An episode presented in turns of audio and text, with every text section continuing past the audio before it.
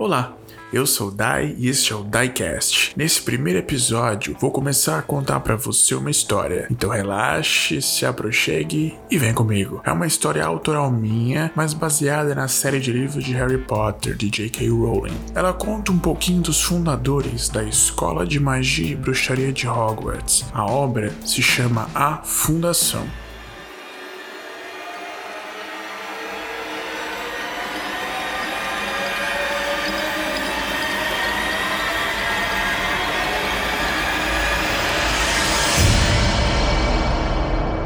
Livro 1, Capítulo 1 Propriedade Grifinória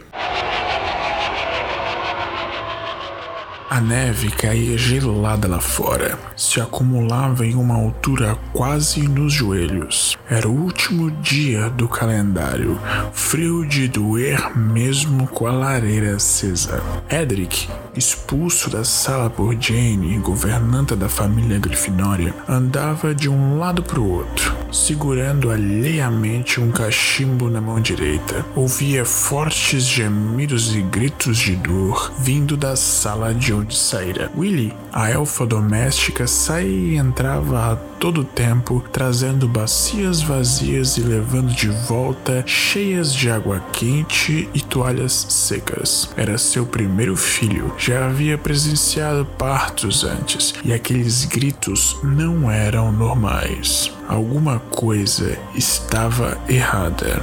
Entretanto, sabia que se entrasse só iria atrapalhar. Jane era uma parteira experiente e nem se tentasse conseguiria contar todos os bebês que ela trouxe ao mundo. Mesmo assim, ele sentia um aperto no peito crescendo. Demorou muito tempo, pareciam ter se passado horas, mas nunca amanhecia dia, até que ele escuta algo, algo diferente. Era o choro de uma criança. Pelas barbas de Merlin, nasceu. O meu filho nasceu. Quando ia se aproximando da porta, Willy sai da sala segurando uma coisinha minúscula e toda ensanguentada. Mas o sangue não era do bebê. Já me pediu que limpe ele, meu senhor disse Willy. Tenho de voltar, ainda não acabou. Ela entregou o pequeno William nos braços de Edric e voltou ao quarto antes mesmo que ele pudesse processar o que tinha ouvido. Gárgulas saltitantes são gêmeos! E num estalo voltou a si. Aguamente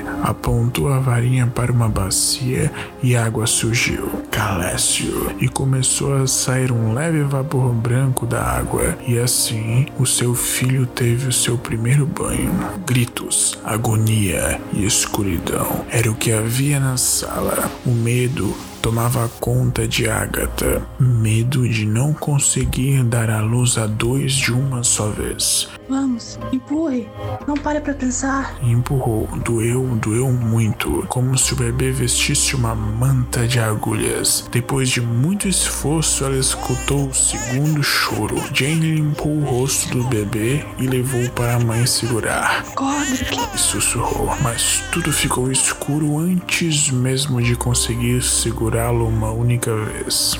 Edric sentiu um peito apertar forte e entrou na sala de repente. Ele sabia o que tinha acontecido, mas lutava contra a realidade, enquanto via sua amada deitada no chão da sala sob a luz bruxuleante da lareira, sem vida. Escuridão desabou. Recobrou seus sentidos alguns minutos depois. Jane o havia levitado ao sofá. Quando olhou para o chão da sala, entrou em choque. Sua amada jazia sem vida. Mas não era só isso.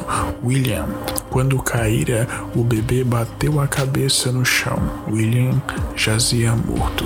Ele sabia o que devia fazer. Só tinha uma vida e usá-la como deveria. Jamais iria se perdoar por ter matado seu próprio filho. Não iria para onde sua esposa estava, mas valeria a pena. Seu filho tinha de viver. Estupefaça, Jane caiu desacordada.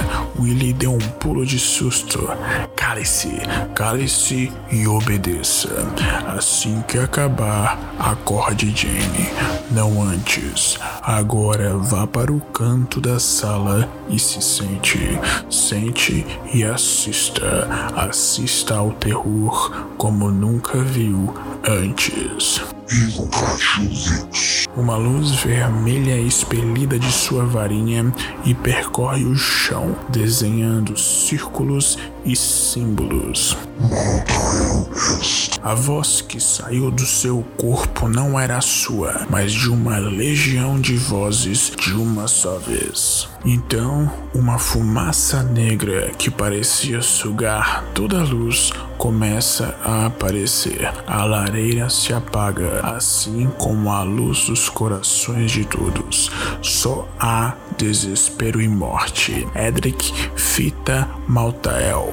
Não é possível ver a face do anjo da morte. Um manto negro cobre todo o seu corpo e sua face é escondida pela escuridão do capuz. Suas mãos esqueléticas seguram uma foice negra cada uma. Dois pontos luminosos vermelhos brilhantes surgem onde deveriam ser os olhos do anjo. Edric os fita em transe e se rende. Ele sabe para que Maltael está ali e o mensageiro da escuridão também. A vida de Edric é sugada em um piscar de olhos e seu corpo cai sem vida. O preço foi pago. Uma vida por outra. Mas não é uma troca simples. Sua alma será para sempre serva da entidade. William começa a chorar. O anjo desaparece, o corpo de Hedrick desaparece e por algum motivo William também desaparece.